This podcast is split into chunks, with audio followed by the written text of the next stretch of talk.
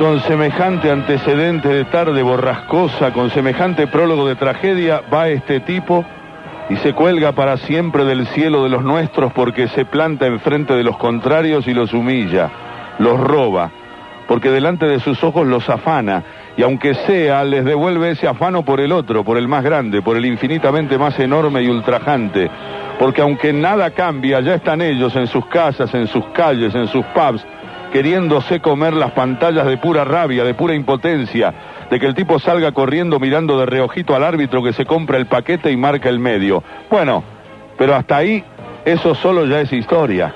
Ya parece suficiente porque le robaste algo al que te afanó primero. Y aunque lo que él te robó te duele más, vos te regodeás porque sabés que esto igual le duele. Pero hay más. Aunque uno desde acá diga, bueno, es suficiente, me doy por hecho, hay más. Porque el tipo además de piola es un artista, es mucho más que los otros. Arranca desde el medio, desde su campo, para que no quede en duda de que lo que está por hacer no lo ha hecho nadie. Y aunque va de azul, va con la bandera, la lleva en una mano, aunque nadie la vea. Empieza a desparramarlos para siempre y los va liquidando uno por uno, moviéndose al calor de una música que ellos, pobres giles, no entienden. No sienten la música, pero sí sienten un escosor, algo que les dice que se les viene la noche y el tipo sigue adelante, para que empiecen a no poder creerlo, para que no se lo olviden nunca, para que allá lejos los tipos dejen la cerveza y cualquier otra cosa que tengan en la mano, para que se queden con la boca abierta y la expresión de tontos pensando que no, que no va a suceder, que alguno lo va a parar, que ese morochito vestido de azul y de argentino no va a entrar al área con la bola mansita a su merced, que alguien va a hacer algo antes de que le amague al arquero y lo sortee por afuera, de que algo va a pasar para poner en orden la historia y las cosas sean como Dios y la reina mandan, porque en el fútbol tiene que ser como en la vida, donde los que llevan las de ganar ganan y los que llevan las de perder pierden, se miran entre ellos y le piden al de al lado que los despierte de la pesadilla, pero no hay caso, porque ni siquiera cuando el tipo les regala una fracción de segundo más, cuando el tipo aminora el vértigo para quedar de nuevo bien parado de zurdo, ni siquiera entonces van a evitar entrar en la historia como los humillados, los once ingleses despatarrados e incrédulos, los millones de ingleses mirando la tele sin querer creer lo que saben que es verdad para siempre, porque ahí va la bola a morirse en la red para toda la eternidad. Y el tipo va a abrazarse con todos y a levantar los ojos al cielo. Y no sé si él lo sabe, pero hace tan bien en mirar al cielo, porque el afano estaba bien, pero era poco. Porque el afano de ellos era demasiado grande, así que faltaba humillarlos por las buenas, inmortalizarlos para cada ocasión en que ese gol volviese a verse una vez y otra vez y para siempre en cada rincón del mundo ellos volviendo a verse una y mil veces hasta el cansancio en esas repeticiones incrédulas, ellos pasmados, ellos llegando tarde al cruce, ellos viéndolo todo desde el piso, ellos hundiéndose definitivamente en la derrota, en la derrota pequeña y futbolera, y absoluta y eterna e inolvidable. Así que señores, lo lamento, pero no me jodan con que lo mida con la misma vara con la que se supone debo juzgar a los demás mortales porque le debo esos dos goles a Inglaterra y el único modo que tengo de agradecérselo es dejarlo en paz con sus cosas. Porque ya que el tiempo cometió la estupidez de seguir transcurriendo, ya que optó por acumular un montón de presentes vulgares encima de aquel presente perfecto, al menos yo debo tener la honestidad de recordarlo para toda la vida. Yo conservo el deber de la memoria. Argentina y la pelota. Argentina y el partido. ¿Para cuánto Argentina y el gol? Vamos, muchachos. La pelota viene para Batista, Batista para Enrique, Enrique cambia para el Vasco. Allá vino para el Orticochea, que lo tiene a Diego como número 10, a Giusti como número 9, a Burruchaga de 8 y a Valdano de 7. La pelota va para Maradona, Maradona puede tocar para Enrique, siempre Maradona es un drible. Se va, se va entre tres, siempre Diego. Genial, genial, genial. Tocó para Valdano, entró Maradona, pasa el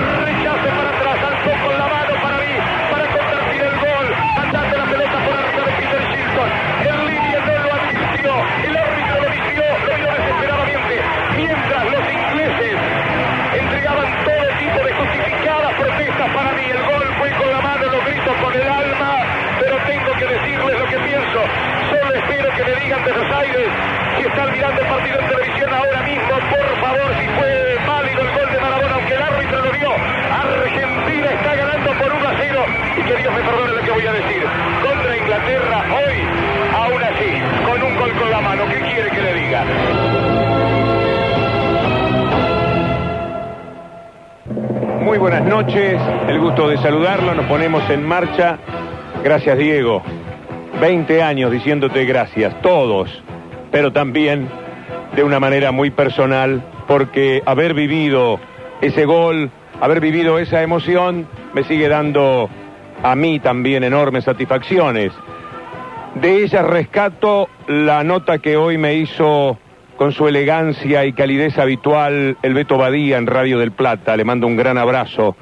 También a Ari Paluch, pero con Ari conversamos más eh, directamente de lo que es este campeonato del mundo. Ayer, a los colegas españoles que llamaron hoy durante toda la jornada y a la gente de la FIFA, a los ingleses que nos estuvieron siguiendo ayer para hacer un capítulo especial, evidentemente, con el gol de Diego y también con el relato, lo cual es un tremendo halago. Y gracias a Juan Pablo Trombeta, que fue de los amigos que muy rápidamente escribió emocionado tras la lectura de lo que Rodolfo Braselli escribió deslumbrantemente en el diario La Nación, de lo que Sacheri dice en este cuento, en esta historia que acaba de narrarles Alejandro Apo. Pero por encima de todo, gracias a Diego, por aquella joya que hoy ha cumplido 20 años y está todavía verdaderamente muy fresca en la memoria colectiva de los argentinos como el instante más sublime, más perfecto que se haya vivido. Es imposible pensar antes de aquel momento o después, hasta que la Argentina ahora quizás gane el campeonato del mundo, en un instante tan perfecto vivido colectivamente por los argentinos. No creo que tantos al mismo tiempo hayan conseguido ser tan felices en la Argentina como en aquel instante sublime en el que Diego realizó la jugada de todos los tiempos.